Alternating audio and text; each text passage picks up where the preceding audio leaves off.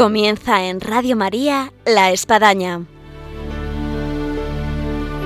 Un programa dirigido por el Padre Arturo Díaz desde el Monasterio de la Encarnación en Ávila.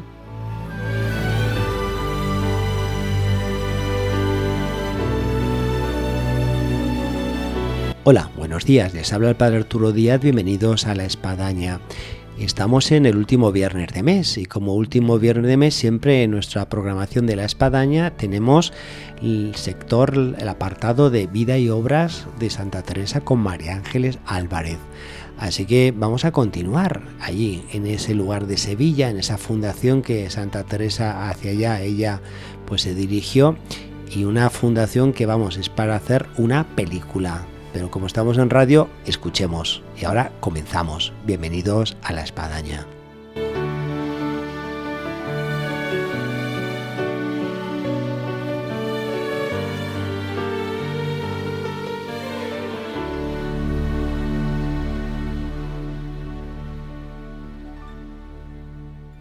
Hola, buenos días, María Ángeles. Hola, buenos días, un saludo. Seguimos en Sevilla con Santa Teresa. Aunque ya comenzamos la cuaresma, pero estamos en ese tiempo en que Santa Teresa eh, llegó, además llegó pues en una época que hacía bastante calor. en esta fundación que tantos problemas le dio y también tantas alegrías, ¿no? Una gran fundación de Santa Teresa desde el principio que podemos recordar un poco por los eh, oyentes que dice, bueno, ¿y por dónde íbamos de la Fundación de Sevilla?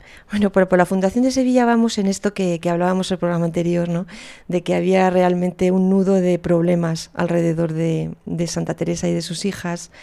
Eh, que tenían que ver, bueno, pues por la casa en la que vivían, tenía que ver con el calor sevillano y tenía que ver también con la falta de sintonía con, con, la gente de allí de Sevilla al principio, ¿no? Con, con, la gente con la que habían hablado los, los frailes, ¿no? Porque luego, eh, como sabemos, la fundación fue, fue adelante. Eh, pensaban que iban a entrar mm, señoras eh, devotas, ¿no? Iban a entrar nuevas monjas en el convento y entraron pues a cuentagotas. Y curiosamente esas primeras gotas que entraron pues dieron bastantes problemas. Qué curioso, María Ángela, esto hace recordar porque a Santa Teresa le pasó y luego la historia de la Iglesia eh, eh, ha sucedido y hemos vivido de alguna forma esas promesas de que bueno va a ser una fundación fácil, de que hay gente que apoya un montón, que van a ayudar, además hay muchas vocaciones en el sitio y la pobre Santa Teresa porque lo que estamos relatando aquí es que llegó, las que iban a ayudar desaparecieron, las muchas vocaciones que iban a entrar eh, nunca aparecieron tampoco. Sí, que eran, bueno, pues como vamos a ver, algunas mujeres muy complicadas, ¿no? Eh, era el padre Gracián también, uno de los que animó a la, a la madre. Entusiasta. Sí, mm. entonces una de las que entró eh, un poco promovidas por el padre Gracián, ¿no? que le habían dado su palabra a él, fue una señora que, que se llamaba Beatriz Chávez, eh, que era ya un poco extraña. ¿no? Había, había encontrado su vocación en un encuentro que había tenido una especie de visión con el profeta Isaías y bueno, que se escapó de su casa para ingresar en el convento. Sí. Y siempre, bueno, pues fue una, una, una hermana, por lo menos al principio, muy complicada y que dio también problemas. También entraron otras otras nuevas eh, freilas que como Margarita Ramírez y Ana Sánchez. Y también eh, con ellas entró una señora que ya toda la ciudad de Sevilla la tenía ya canonizada, o sea, ya era reconocida como una mujer santa, que era María del Corro. Sí. Y que bueno, como vamos a ver en este programa y en sucesivos, pues dio muchos problemas a la santa y a la fundación.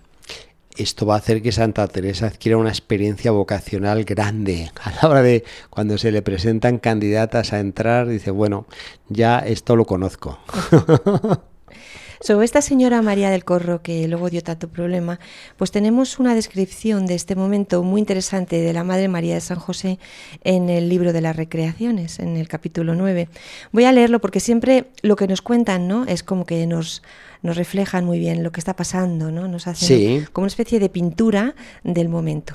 Hay que decir a los oyentes que eh, la, Madre María San José fue la priora, luego que Santa Teresa dejó en Sevilla y bueno, y estuvo ahí tiempo y sacó adelante la fundación. Así que bueno, conocedora fue de estas hermanas y de lo que dejó Santa Teresa como carmelitas. Sí, muchísimo. Y además vamos a comentar también la cantidad de cartas que la Santa empezó a dedicar a María José en el momento que ya dejó Sevilla y bueno, que, nos dan cuenta de, todo, cómo estaba la fundación y, todo lo que pasaba. Bueno, dice la Madre eh, María de San José sobre esto. Sabía dar, hablando de la Santa, a cada cosa su salida y unas veces excusaba con que era enferma y así ni quería comer de nuestras comidas. Está hablando de la, de la hermana María del Corro sacando que cada cosa era enferma e hinchaba. Aunque la madre lo echó luego de veras, confió con que el templo la ablandaría, y se pasaba por ello, y le daba las licencias que pedía para hablar y confesarse con clérigos. La santa, sin embargo, no pudo calibrar las torcidas intenciones de aquella mujer, que sentía su fracaso y quería a toda costa un trance justificado. Fue ella la que decidió salir, pero ladinamente. Sin saberlo, nadie de la casa concertó que vinieran a buscarla. Mientras había persuadido a otra novicia, tan señora como ella, para irse también. Es decir, se escapó de esta manera y luego pues empezó a, a levantar pues una serie de falsas em, de falsas ideas y de falsos testimonios contra la santa y contra las hermanas que, les hizo muchísimo daño. Sí. Em, y por tanto la, salida de estas dos señoras eh, pues dejó tambaleando el prestigio del noviciado en, en la ciudad pero también, bueno, pues entraron también otras novicias eh, con mucho más, mucho más beatas y mucho más religiosas, ¿no? Que, luego fueron las que le fueron configurando la, fundación, además de con las que habían ido la santa, ¿no? Por ejemplo, eh, Bernarda Matías de Triana, eh, que también pues era una, una especie de ángel según Santa Teresa. Pero estos días Santa Teresa recibió pues un mensaje y luego una visita que la llenó de alegría. Era el mensaje de su hermano Lorenzo eh, que le dijo, bueno, pues que quería venir a España y que estaba preparándolo todo. Y justamente coincidió que llegó a Sanlúcar eh, el día 12 de agosto estando allí, estando allí la santa. Más hay que considerar que eh, había habido una separación de treinta y pico de años de cuando Lorenzo, su hermano, salió de Ávila de España, se embarcó en la aventura de América y ahora regresa. Y hay que pensar, además, en esa época la comunicación tan escasa que puede haber de cartas. Así que me imagino el encuentro que se debió de dar ahí en Sevilla. Claro, un hermano que se había marchado a América, que llevaba tantos años fuera, ¿no? que al final recabó en Quito y se había casado y allí había tenido siete hijos eh, con doña Juana Fuentes de Espinosa y que del que solamente habían sobrevivido tres. Y con estos tres hijos, eh, con Francisco de 15 años, Lorenzo de 13 y Teresita, que no tenía nueve cumplidos, pues eh, llegó en este momento a Sevilla y se encontró, se encontró con, su, con la santa. Entonces, eh, pues nuestra santa sintió un gozo muy grande por estos niños, pues que eran sus sobrinos, que de repente se encontró con ellos, ¿no? Y además, bueno, pues con esa con ese instinto de madre ¿no? que, tenía la santa. Es decir, que estos niños, estos sobrinos habían perdido a su madre, eh, que además eran, venían de allí, de, estas tierras, y que tenía que educarles en tantas cosas, tenía que abrirles el, no sé, la, visión, la vida. Se encontró con este, con este nuevo papel de madre que llevó a cabo de manera, de manera muy, muy, muy cariñosa durante toda la vida de sus sobrinos. Y bueno, pues así nos lo cuenta en la cuenta de conciencia número 35, ¿no? Eh, que sintió este, este gozo tan grande ¿no? y esta impresión tan tremenda. Eh, dice así, Acordés, acordóseme que está en las constituciones nuestras que nos dicen que nos desviemos de deudos y estando pensada, pensando si estaba obligada, me dijo el Señor, no hija, que vuestros instintos no son sino de ir conforme a la ley. Es decir, no te preocupes con estos sentimientos, hija, que tienes hacia tus sobrinos, ¿no? Sino que, que esto no te va a desviar de, del amor a Dios y de, y de tu dedicación y tu consagración a Dios, sino que va a abrir las puertas de tu alma, ¿no? Es decir, esto me recuerda un poco también ¿no? lo, que, lo, que lo que dice el Papa Francisco refiriéndose a las religiosas, ¿no? que son madres de verdad y que así tienen que comportarse, ¿eh? abriendo su alma y abriendo su, su espíritu y su oración a todas aquellas personas que tienen a su alrededor como verdaderas madres.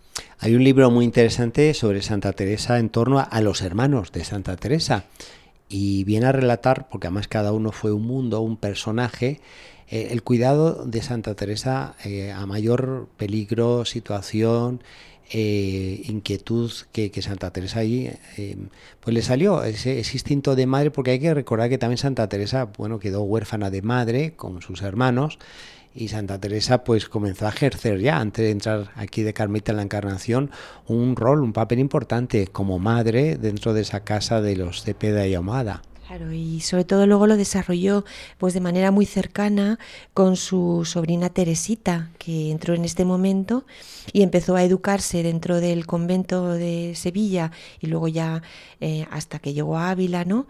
Y pues había que, ayudarla, educarla en muchas cosas. Y, por tanto tenemos muchos muchos datos del, del, cariño, del amor inmenso ¿no? que tenía Teresa a su sobrina, ¿no? Eh, que, la llamaba Terecia, quizá por su acento americano. Sí, me imagino que debía de ser un, espectáculo eh, este encuentro de estos primeros hispanoamericanos que venían del otro mundo, con apellidos españoles, familias de ascendencia española como era esta, pero que ya habían nacido allá y se habían criado allá. Tenemos un trocito de una carta de la Santa, mm, pues de este, de este momento del año 1576 de fines de este año, en el que dice así, ya está ella, se está con su hábito que parece duende de casa, y su padre que no cabe de placer, y todas gustan mucho de ella, y tiene una condicionita como de ángel, y sabe entretener bien en las recreaciones, contando cosas de indios, y de la mar mejor que yo lo contara. Qué pena no, no poder haber puesto oído a esas recreaciones tan interesantes entre la tía Teresa, su sobrina Teresita y la comunidad de Sevilla. Era pues eso, nos imaginamos esos momentos, ¿no? Con un hermano también que sabemos que don Lorenzo, hemos hablado de él, pero bueno, simplemente decir que era el hermano preferido de Santa Teresa junto con el padre Gracián y la hermana María de San José, pues es el destinatario de la mayoría de las cartas de Santa Teresa. Y luego que será pieza clave para la misión de Santa Teresa, sobre todo en lo que es fundar conventos, sea el de Sevilla, como aquí también el amparo el convento de San José de Ávila y otros. Y todo lo que pudo desde antes de venir con, con el dinero y las donaciones y luego ya de manera personal, ¿no? En este momento pues había llegado bastante enfermo y desmejorado y la santa se hizo cargo también de su salud, ¿no? Em, y le hacía, como decimos, mucho, realmente mucho, mucho bien a la santa tener a su hermano, eh, tanto por el tema del apoyo económico eh, y las limosnas que dio, tanto para Ávila como para Sevilla. Y mm, realmente para, para don, Lorenzo, pues la, Fundación de Sevilla fue como su segunda casa, junto con San José de Ávila. Eh, porque como llegó allí, justamente estuvo este tiempo con su hermana y con sus hijos, pues eh, realmente fue una fundación que siempre tuvo tanto la santa como su hermano como, como en un lugar de su corazón, un, un lugar realmente muy querido. Vale la pena recordar que Lorenzo, el hermano de Santa Teresa, está enterrado aquí en Ávila, en el convento de San José. Incluso cuando uno entra en la iglesia, hoy en día de las Carmelitas de San José, hacia la derecha, eh, está la, capilla en el lateral que lleva el nombre, el titular del santo, San Lorenzo, y ahí están reposando sus restos. Sí, además también en este momento, eh, que ya estamos hablando finales del 1575, pues también fueron a Sevilla para encontrarse con la familia, pues la otra parte de la familia de la Santa, los Ovalle, y pasaron allí las Navidades juntos y bueno, pues realmente unas Navidades entrañables para todos ellos. Eh, con, don Lorenzo, pues también regresó de Sevilla, regresó de, de, América eh, pues su hermano Pedro de Ahumada, que ya hemos contado todo el, el problema, ¿no? Por, porque este hermano pues regresó con bastante problema psicológico de su viaje a América, no sabemos si también por la dureza de la vida o simplemente porque pues llevó a cabo algún tipo de enfermedad o tuvo algún tipo de enfermedad mental. El caso es que Teresa y su hermano Lorenzo le ayudaron durante toda su vida e incluso los hijos de Lorenzo también le ayudaron, aunque él llegó hasta acusarlos a los tribunales, ¿no? Pero bueno, pues en este momento también había llegado este otro hermano. En este momento estamos en la Navidad del año 1575, pues vemos como em, esta iglesia, pues del, convento eh, estaba totalmente vacía, ¿no? porque todavía no se podían celebrar los oficios porque no había ningún sacerdote.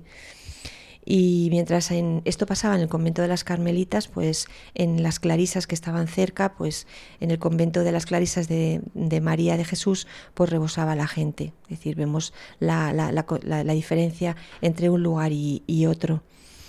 Y, um, y bueno, pues realmente mientras había todo este problema, eh, pues la madre, la madre y las hermanas pues oraban ¿no? para, para, poder, mm, para poder celebrar los oficios eh, en, su, en su propio convento. Y, y un clérigo que, que, se fue de la iglesia de las Clarisas, eh, fue, fue poco a poco andando y entró en la iglesia de Santa Teresa en la iglesia de las Carmelitas y se quedó de helado al ver pues que no había nadie allí, que, nadie había para celebrar, que estaba todo el mundo en el otro lado. Y entonces bueno pues mm, mientras eh, la madre estaba orando pues se lanzó a las calles este, este padre a buscar a gente para que, les ayudasen y para que bueno para que les acompañasen en, en este momento de Navidad y solo dos amigos con los que, habían acudido, los que había acudido a Santa María de Jesús, eh, pues fueron los que ayudaron y fueron también al convento de Santa Teresa. Es decir, nos encontramos en un momento que por una parte había esta, Santa Teresa estaba muy ilusionada porque estaba con su familia, venida de distintos sitios, pero como todavía el convento estaba pues un poco desangelado, desangelado un poco abandonado, ¿no? Pero poco a poco comenzó a crecer el número de los bienhechores y cada vez fueron más los que la fueron ayudando. Es decir, esto lo contamos también, padre, porque además de que es la, propia historia de la, de la Santa y de la Fundación, para que todos seamos conscientes ¿no? de los problemas que... De lo que cuesta una fundación. De lo que cuestan, ¿no? Y que muchas veces en apariencia parece que las cosas son más sencillas de lo que luego son y como también muchas veces en la vida se juntan momentos eh, fáciles, eh, situaciones alegres, encuentros familiares, pero por otra parte, bueno, cosas que parece que iban ahí rodadas, como esta fundación, como vemos, no, no terminaba de, arrancar. Y mm, como estoy diciendo, pues, pues todavía había más tormenta y había más, más problemas en esta fundación, ¿no? Porque desde Sevilla eh, pues la santa no dejaba de darse cuenta de lo que ocurría en Castilla, eh, sobre todo en la persona del padre, del padre Gracián, que estaba negociando los problemas de la descalcez en la, en la corte. Y um, eh, realmente había una época muy, muy convulsa, como hemos contado también en programas anteriores, eh, entre el padre Gracián, eh, los descalzos y los visitadores, ¿no? y todo, y todo la, propia orden del, Carmelo.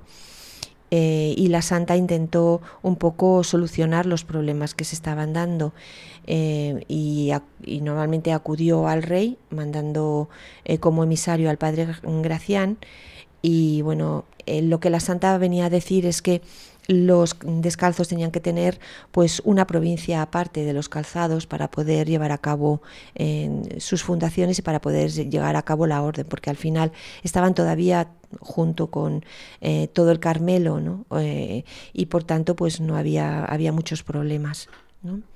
El, nuncio Ormaneto en, el año 1575 eh, eh, pues le, dio al padre Gracián el ser visitador, el, visitador apostólico. Pero claro, como estoy contando, no era tanto visitador de los descalzos, de los carmelitas descalzos de Castilla, como también de los calzados en Andalucía. Sí, Sí, algo insólito, pero real. Y entonces el padre Gracián eh, comenzó la visita eh, por los conventos de, de Castilla. Um, y, bueno, ahí en Castilla se dio cuenta que los andaluces, que como acabo de decir, pues eran los calzados, pues rehusaban eh, su visita. Y por tanto eh, se amparaban en los comicios de Plasencia diciendo que él no tenía, no tenían autorización eh, para poder ser sus visitadores y por tanto sabían que iba a ser recibido el padre Gracián pues de manera muy hostil, como realmente así fue en la visita que, llevó a cabo en este momento, ¿no? en la última quincena de, del mes de octubre. Creo, María Ángeles, que es para hacer no solamente un programa, sino varios sobre la figura del padre Jerónimo Gracián.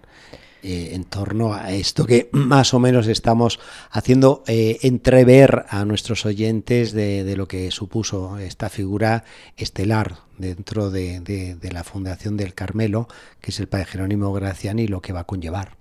Sí, sobre todo porque no solo estaba ayudando a Teresa a llevar la, eh, la reforma de los descalzos, sino que al ser eh, también estar dentro de la Orden del Carmelo, pues él también llevaba este tipo de, funciones eh, como visitador de, del Carmelo y entonces de los calzados. Entonces, claro, era realmente muy complicado que le recibieran y que, y que pudieran llevar a cabo lo que él decía de manera pacífica. ¿no?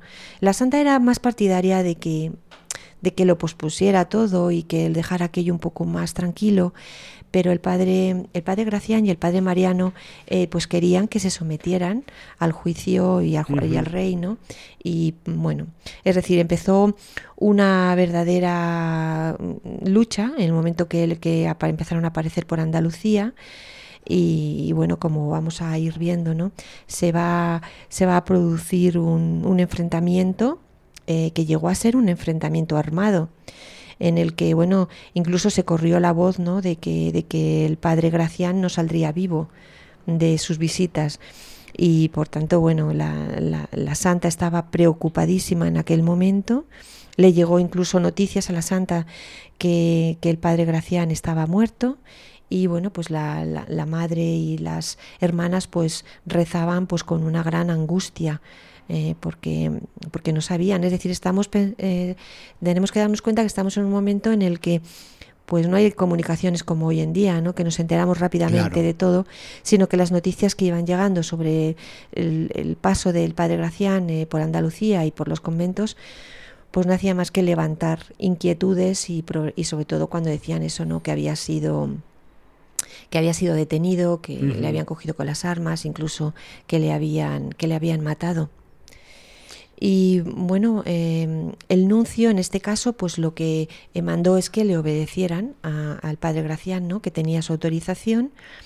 Por una parte, los, los frailes no cedían y eh, la tensión fue tan grande o sea, padre, fue un, imagínese que llegó en, en, vísperas de esta Navidad que estamos comentando, se llegó a excomulgar a unos cuantos nombres de, frailes que se, que se resistieron completamente a esta, a esta acción, ¿no?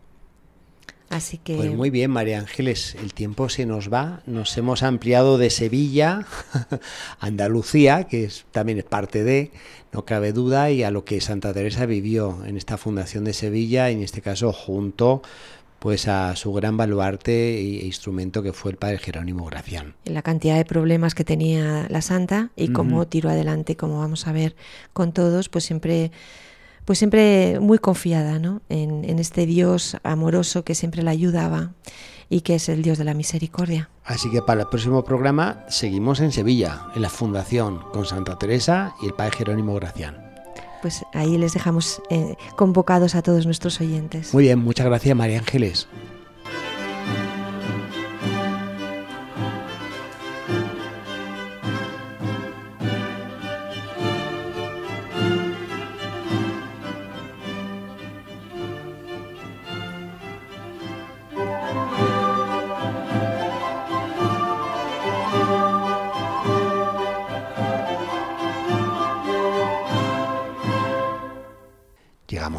Al final de nuestro programa de la espadaña donde siempre nos quedamos con ganas de más, pero el tiempo es este y se nos llega el final.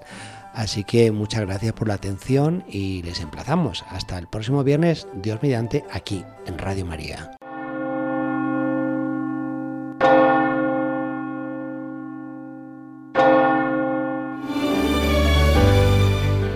Han escuchado en Radio María La Espadaña, un programa que dirige el Padre Arturo Díaz desde el Monasterio de la Encarnación en Ávila.